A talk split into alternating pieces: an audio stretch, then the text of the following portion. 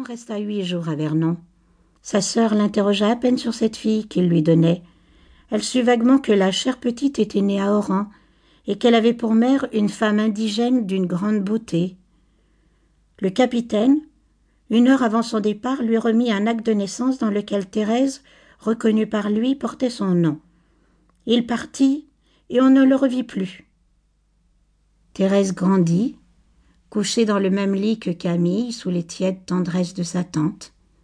Elle était d'une santé de fer, et elle fut soignée comme une enfant chétive, partageant les médicaments que prenait son cousin tenu dans l'air chaud de la chambre occupée par le petit malade. Pendant des heures, elle restait accroupie devant le feu, pensive, regardant les flammes en face, sans baisser les paupières. Cette vie forcée de convalescente la replia sur elle-même. Elle prit l'habitude de parler à voix basse, de marcher sans faire de bruit, de rester muette et immobile sur une chaise, les yeux ouverts et vides de regard. Et lorsqu'elle levait un bras, lorsqu'elle avançait un pied, on sentait en elle des souplesses félines, des muscles courts et puissants, toute une énergie, toute une passion qui dormait dans sa chair assoupie. Un jour, son cousin était tombé, pris de faiblesse, elle l'avait soulevé et transporté d'un geste brusque, et ce déploiement de force avait mis de larges plaques ardentes sur son visage. La vie cloîtrée qu'elle menait, le régime débilitant auquel elle était soumise ne purent affaiblir son corps maigre et robuste. Sa face prit seulement des teintes pâles, légèrement jaunâtres, et elle devint presque laide à l'ombre. Madame Raquin regardait ses enfants avec une bonté sereine. Elle avait résolu de les marier ensemble. Elle traitait toujours son fils en moribond. Elle tremblait lorsqu'elle venait à songer qu'elle mourrait un jour et qu'elle le laisserait seul et souffrant. Alors, elle comptait sur Thérèse. Elle se disait que la jeune fille serait une garde vigilante auprès de Camille. Sa nièce, avec ses airs tranquilles, ses dévouements muets, lui inspirait une confiance sans bornes. Elle l'avait vue à l'œuvre.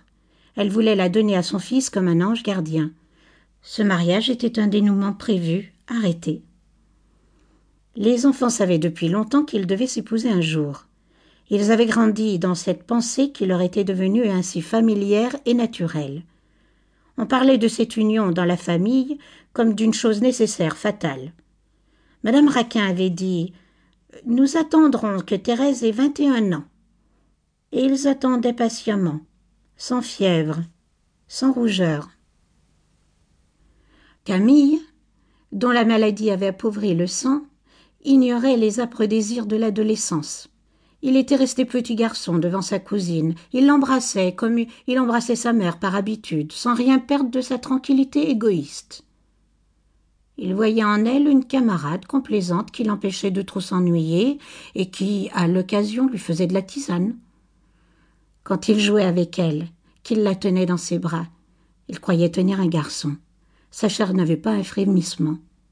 Et jamais il ne lui était venu la pensée, en ces moments, de baiser les lèvres chaudes de Thérèse, qui se débattait en riant d'un rire nerveux.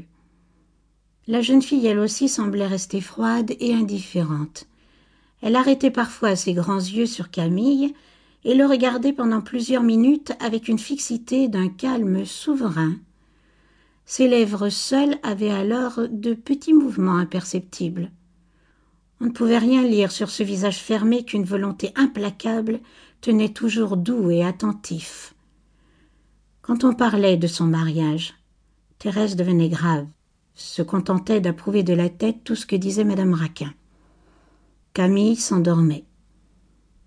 Les mois, les années s'écoulèrent, le jour fixé pour le mariage arriva.